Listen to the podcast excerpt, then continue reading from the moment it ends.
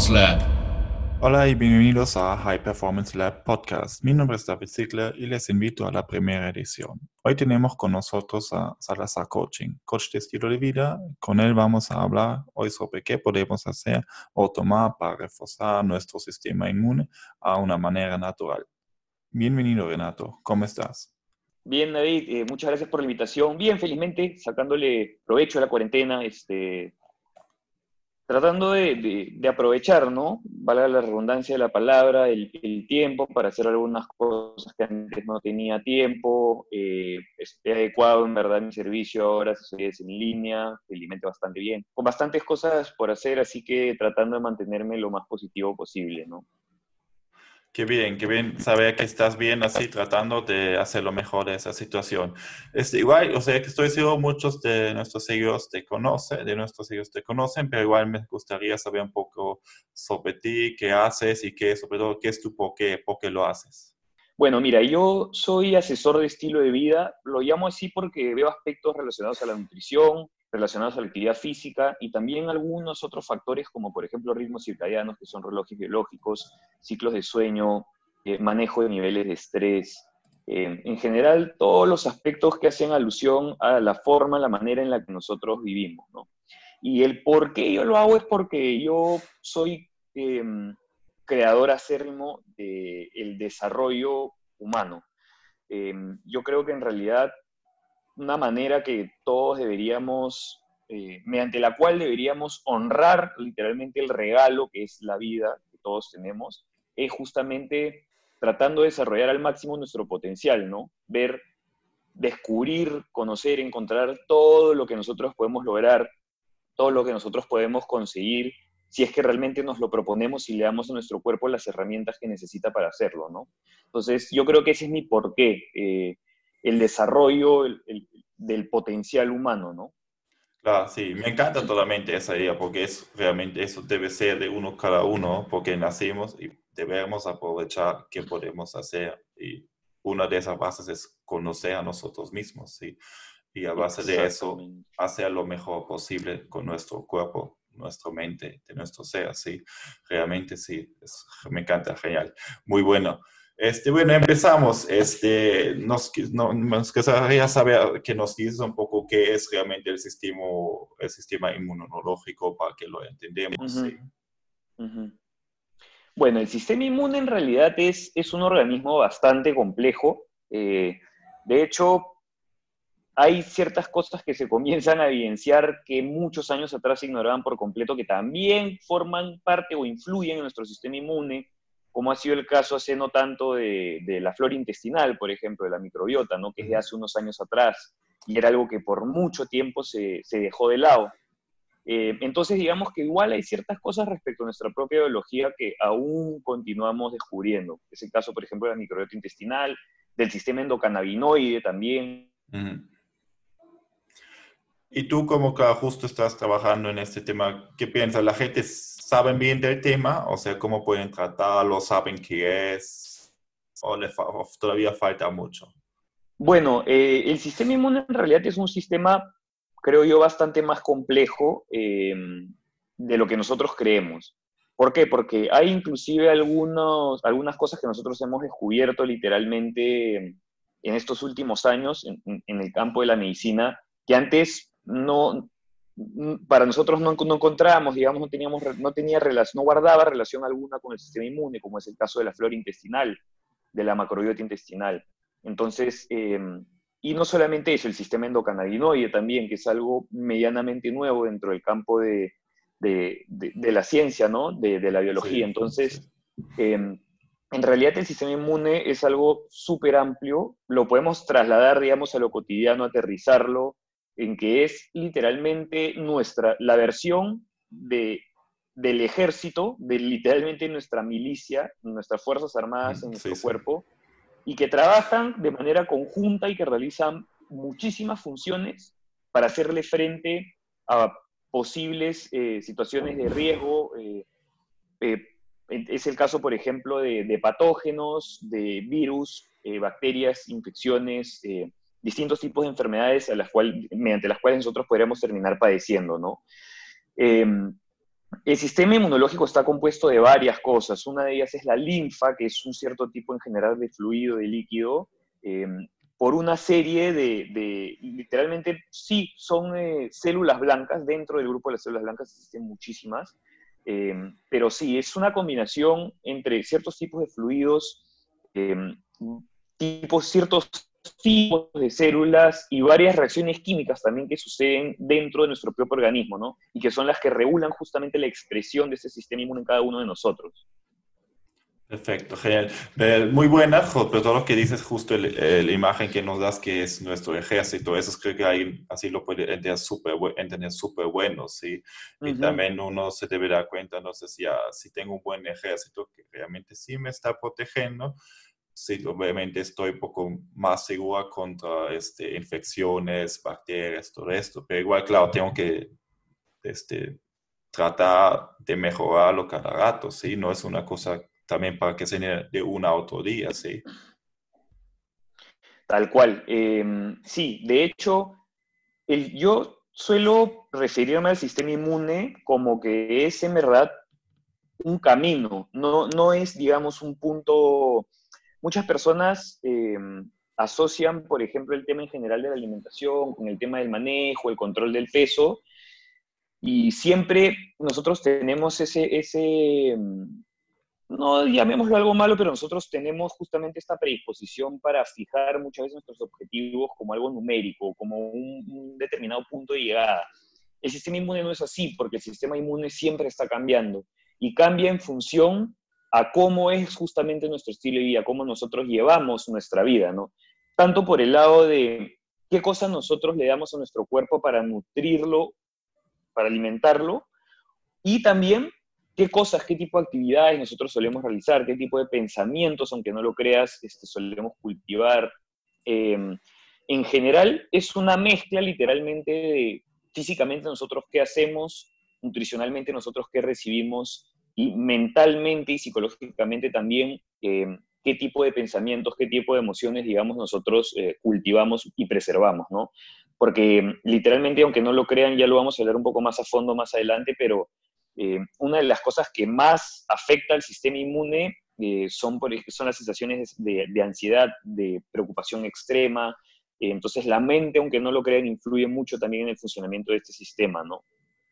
Claro, eso es creo que algo, o sea, eso realmente que, que, todavía falta mucho, o sea, ni lo pensamos, sí, o sea, digamos, claro, si yo estoy negativo todos los días, uno no cree que eso puede afectar, sí, a todo mi cuerpo, pero ya lo, va, ya lo vamos a tratar este tema. Este, ahorita como ya empezaste un poco con ese tema, o sea, ¿qué es una base para un buen sistema? ¿sí? ¿Qué tengo que hacer? ¿Qué es bueno para hacer fundidos y de ya trabajar adelante en eso. Perfecto. Eh, bueno, yo creo que dos puntos esenciales para una persona que quiere comenzar a apostar a, cuidar su sistema inmune, porque hay cosas en realidad fundamentales, cosas súper básicas, y cosas que, digamos, pueden ser quizás un poco más eh, complicadas, pueden resultar un poco más complicadas para algunos, eh, pero todos podemos tener dos puntos de base, digamos. ¿no? El primero por el lado de la nutrición. Por el lado de la nutrición, Em, antes que, hablar específicamente de qué cosas deberíamos tratar de incluir, qué cosas deberíamos comer, primero voy a hablar de las cosas que deberíamos evitar. Y son unas cuantas.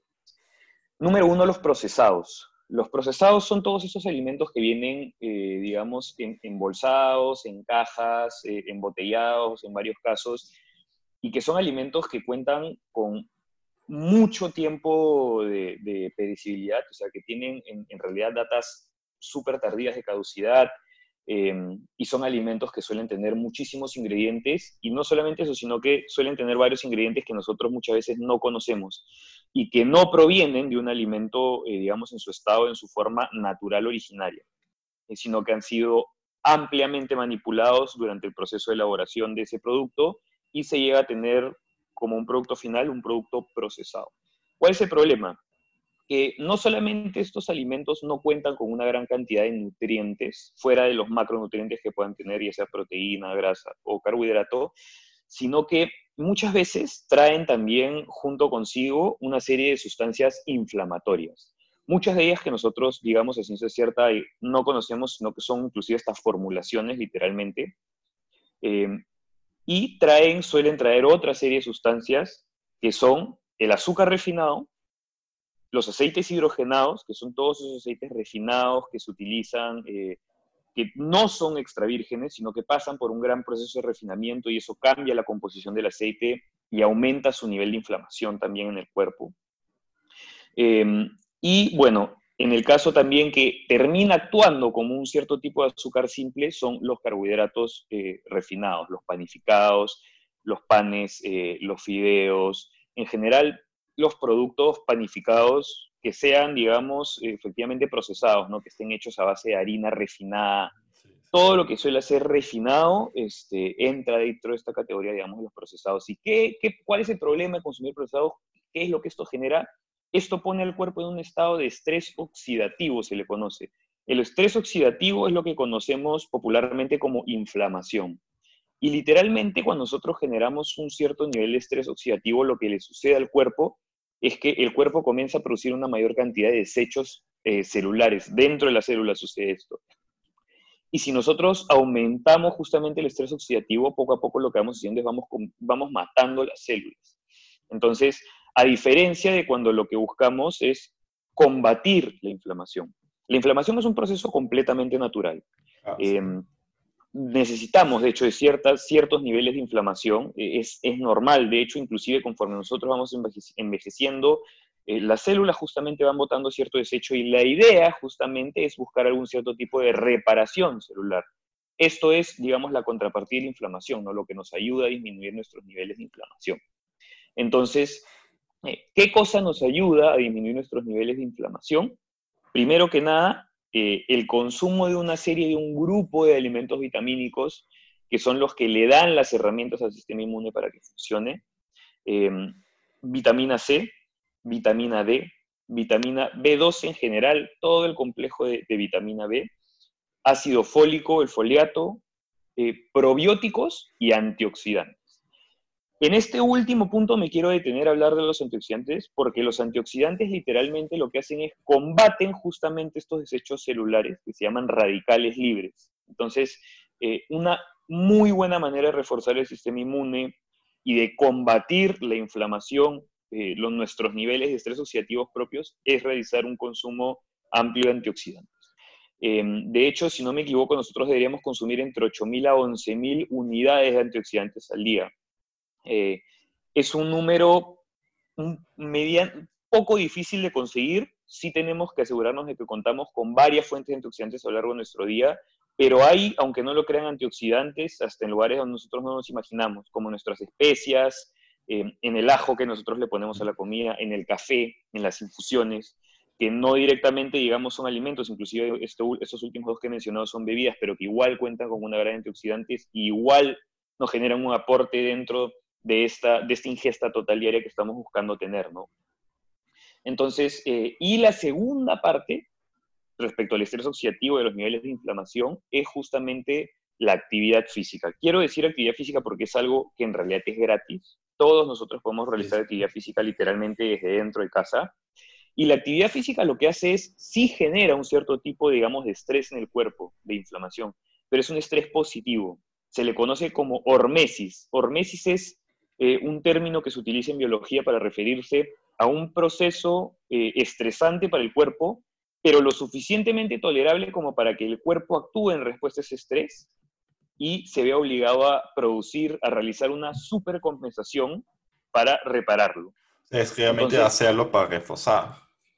Exactamente, exactamente. Entonces el cuerpo se ve obligado a generar un cierto tipo de reforzamiento, un cierto tipo de estímulo positivo en contrapartida de este estrés que está recibiendo. ¿no?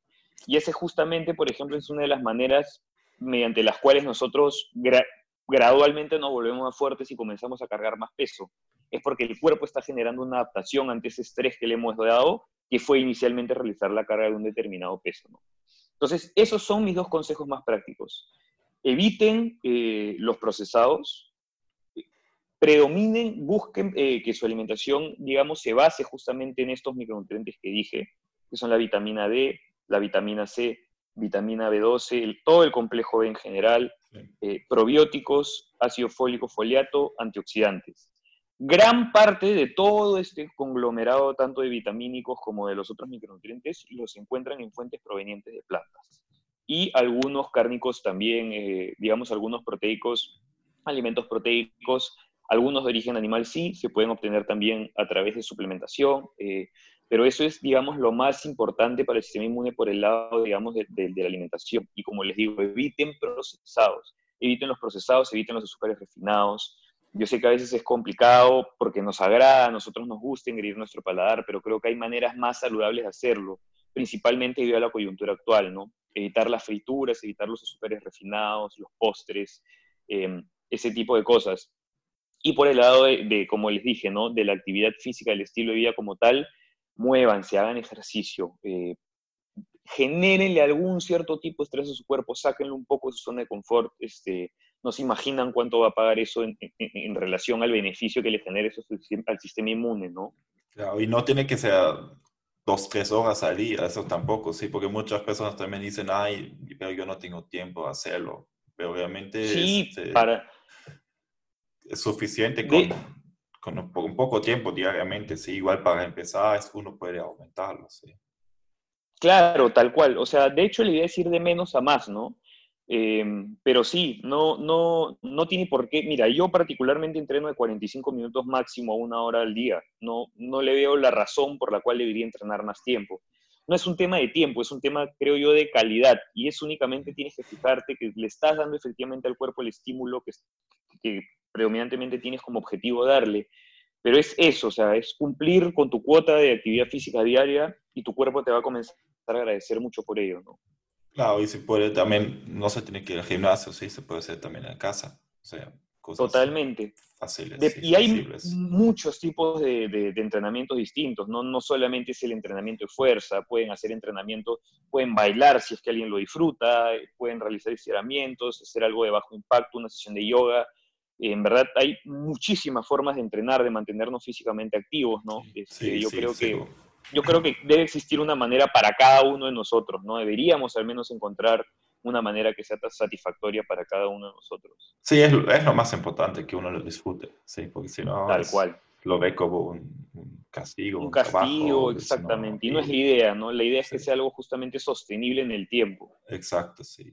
De un, un punto justo es, como estabas hablando de las vitaminas, claro que sabemos que sí, las vitaminas son súper importantes, una vitamina justo es de la vitamina D, o sea, no sé si la gente o muchos saben, pero una gran parte, la mayor parte de vitamina D que nosotros consumimos este, viene del sol, ¿sí?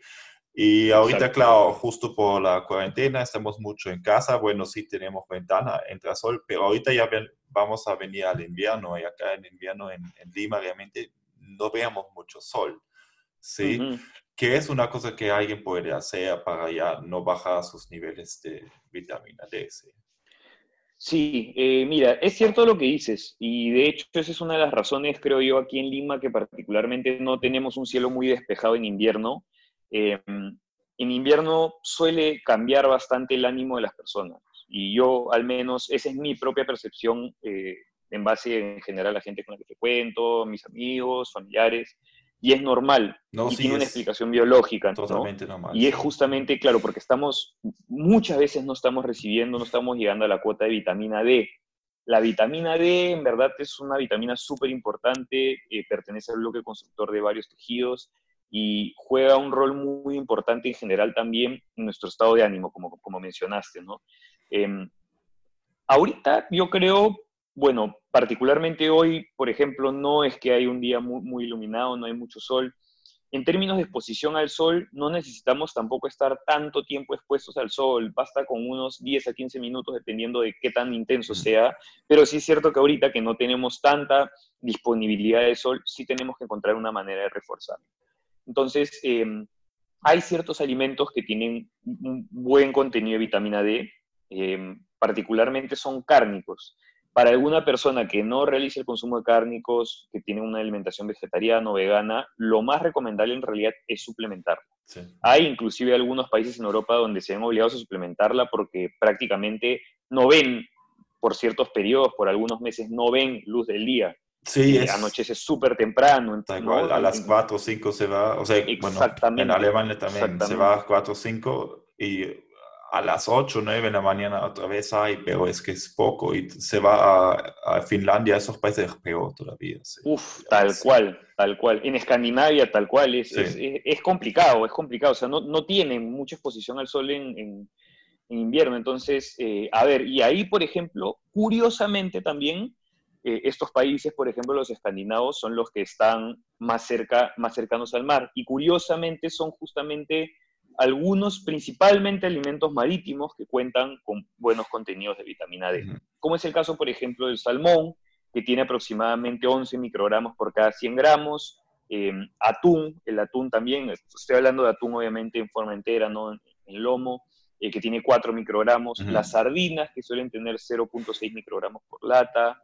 Em, y bueno, el hígado, el hígado, digamos, de, de, res, ¿no? Que tiene un microgramo también por cada 85 gramos, me parece, de hígado. Y los huevos, la yema del huevo también, este, tiene un microgramo de, de vitamina D por yema. Mm. Y bueno, nosotros en realidad necesitamos la, la, los requerimientos de vitamina D, de ingesta de vitamina D al día varían, ¿no? dependiendo de entre niños y adultos.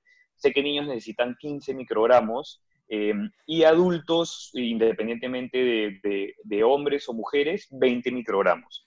No es una cantidad, digamos, difícil de, atingir con la luz del día. A través de los alimentos, quizás un poco, em, pero también, no, nuevamente, ahora también hoy por hoy hay varios tipos de alimentos que refuerzan con vitamina D. Cuando refuerzan un alimento con una cierta vitamina, es básicamente como si lo estuvieras ingestando mm, como un suplemento, ¿no? Lo, obtienes como un, este alimento funciona como un intermediario para que tú obtengas esta, vitamina. Entonces, este, eso, eso es, digamos, en cuanto a la vitamina D, ¿no?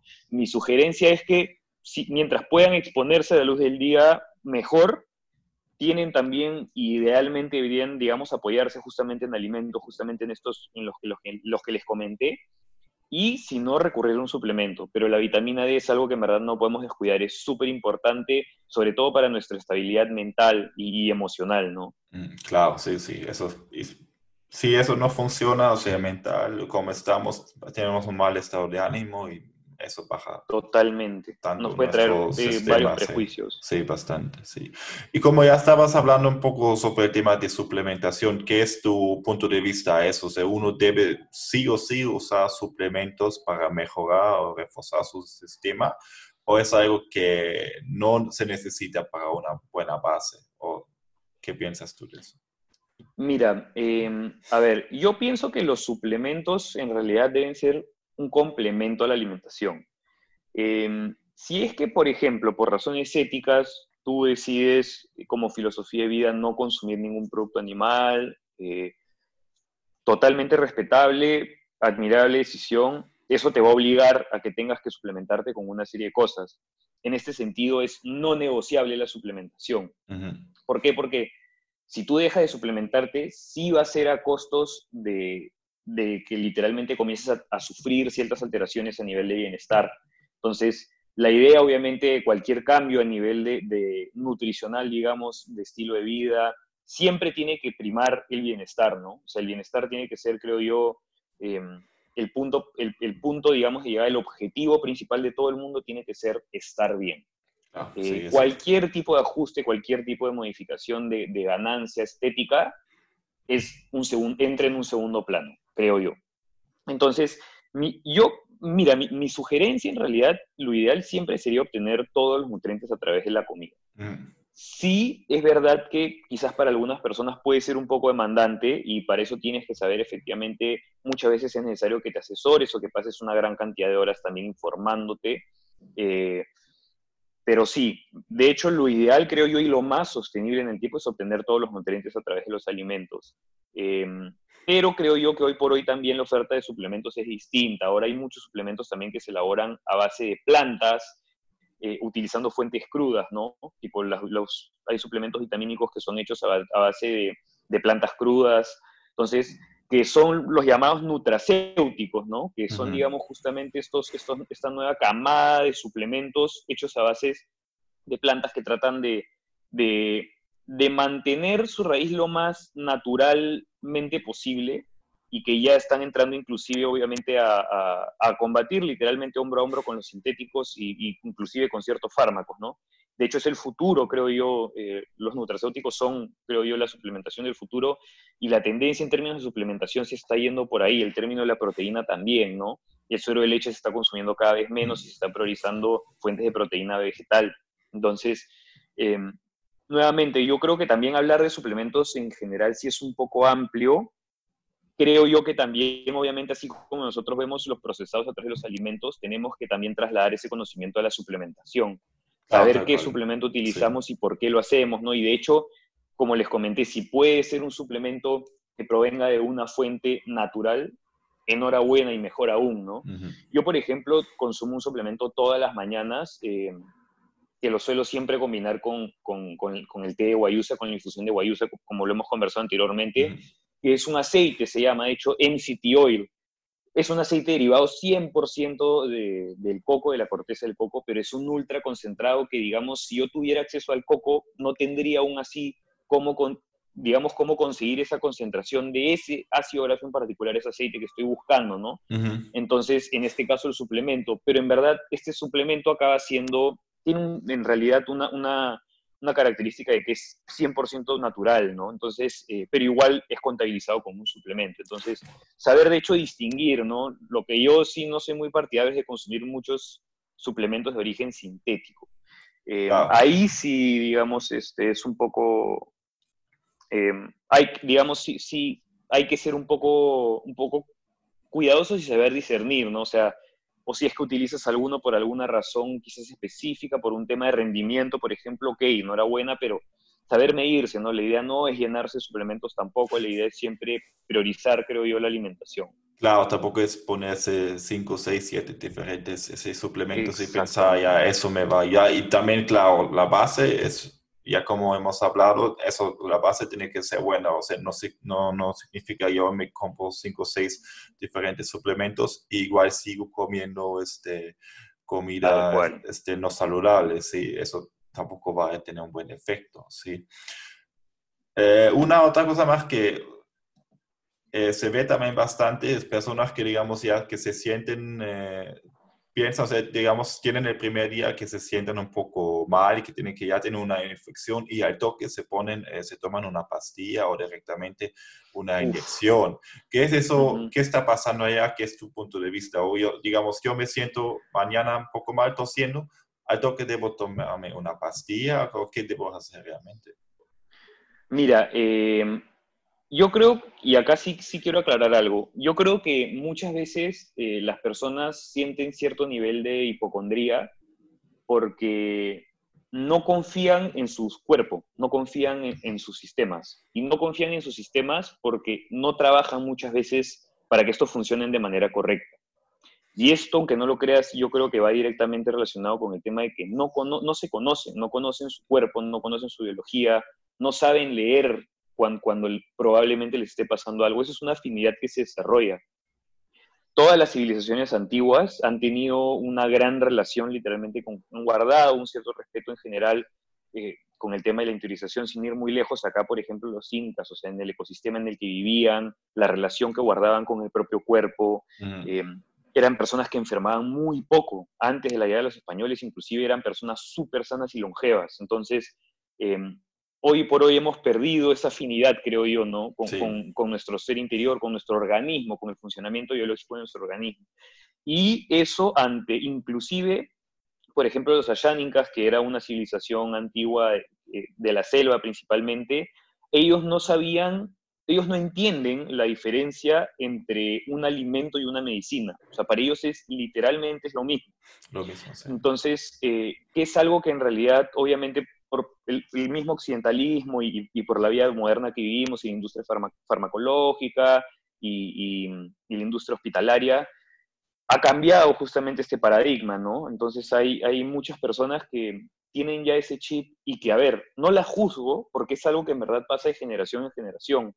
Yo te soy sincero, mis abuelos consumen, consumen medicamentos y ellos lo hacen porque ellos crecieron creyendo que esa era la manera de tratar algún síntoma. Y fue lo que sus padres quizás también creyeron, ¿no?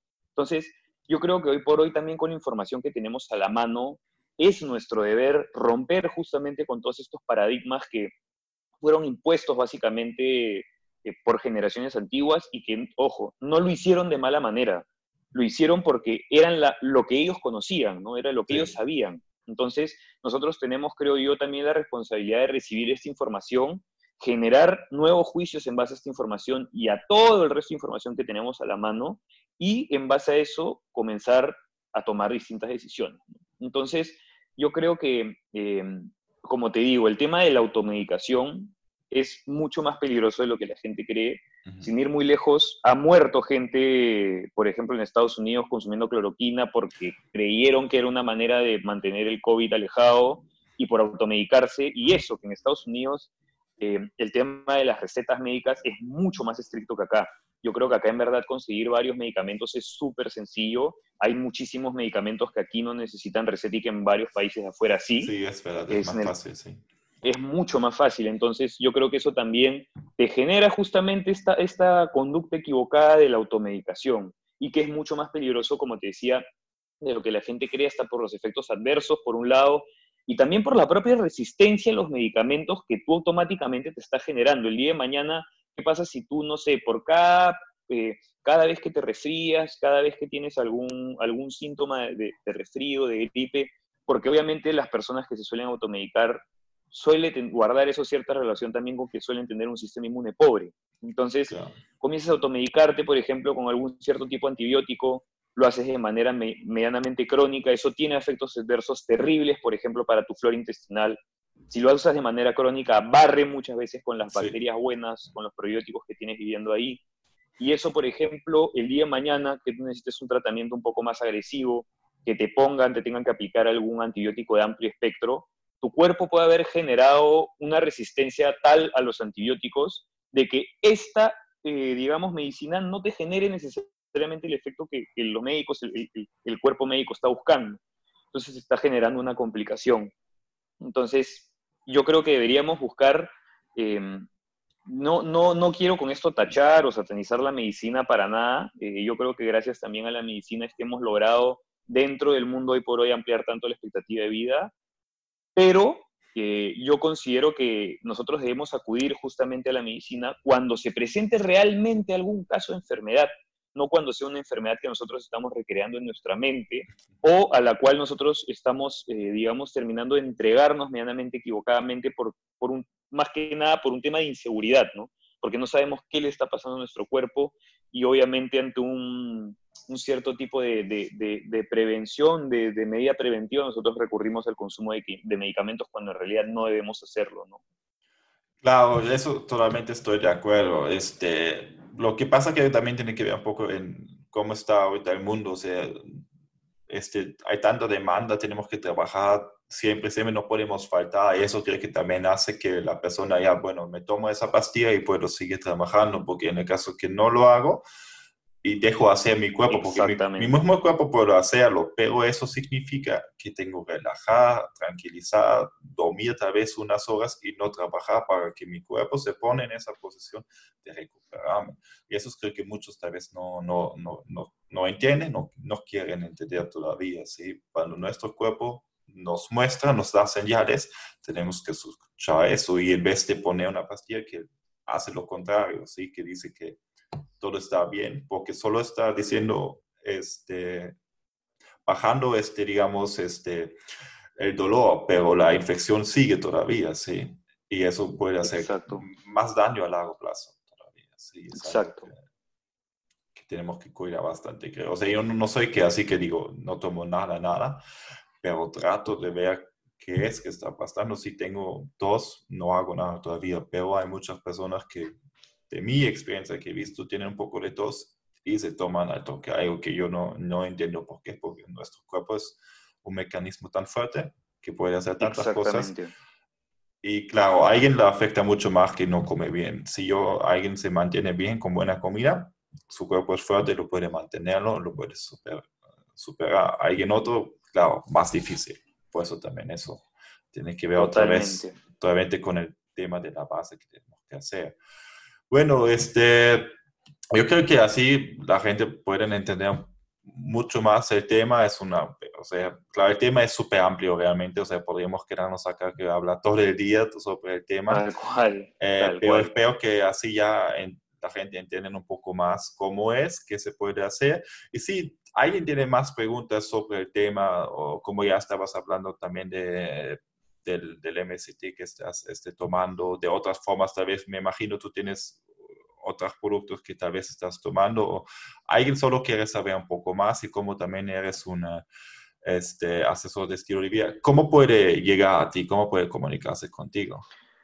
Bueno, mira, em, primero justo quería aprovechar para, para, contarle a los oyentes que eh, en estas semanas, últimas semanas, he venido trabajando en una especie de manual, un ebook que sirva como un manual hacia el sistema inmune, hacia el reforzamiento el mejoramiento del sistema inmunológico.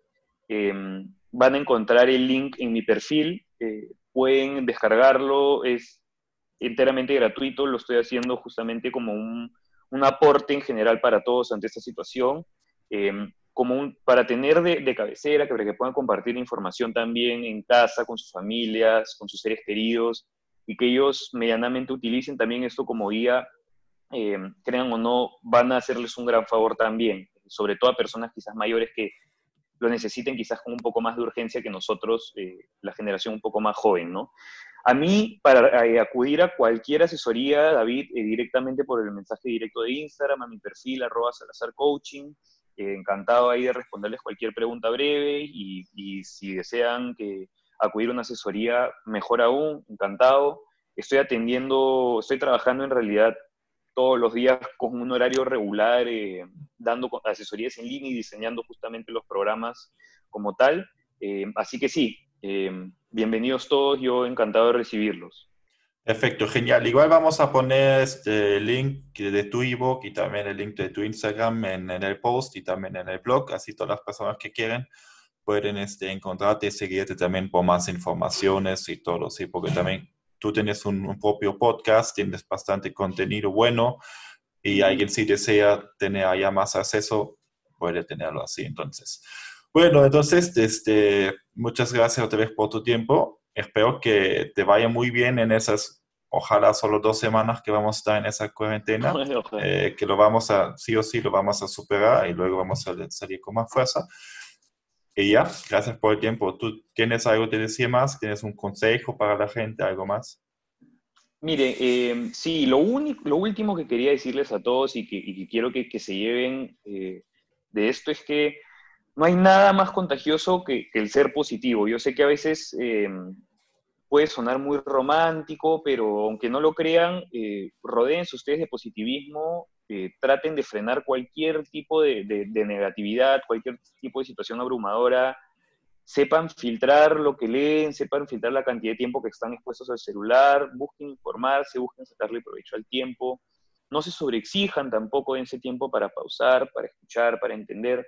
Creo yo que es la primera vez que realmente eh, estamos bajo una pausa colectiva y es la primera vez que realmente nos podemos detener sin ningún, tipo de consecuencia, porque no podemos hacer nada al respecto actualmente, para escucharnos a nosotros mismos y realmente tallar un poco más adentro, ¿no? Realizar un cierto tipo de introspección y ver realmente qué es lo que queremos hacer, eh, qué podemos mejorar, qué podemos hacer para contribuir a la situación y de qué manera esto nos está generando, nos está dejando algún aprendizaje, ¿no? Y ese es mi, principal consejo, manténganse positivos, manténganse unidos, que como tú dices, David, esto va a terminar y la idea es salir de esto obviamente con mucha más fuerza, ¿no? Perfecto, genial. Entonces, gracias a ti, Renato, que te vaya bien. a, ustedes también. Nos escuchamos en el siguiente podcast. Chao. Hasta luego, gracias.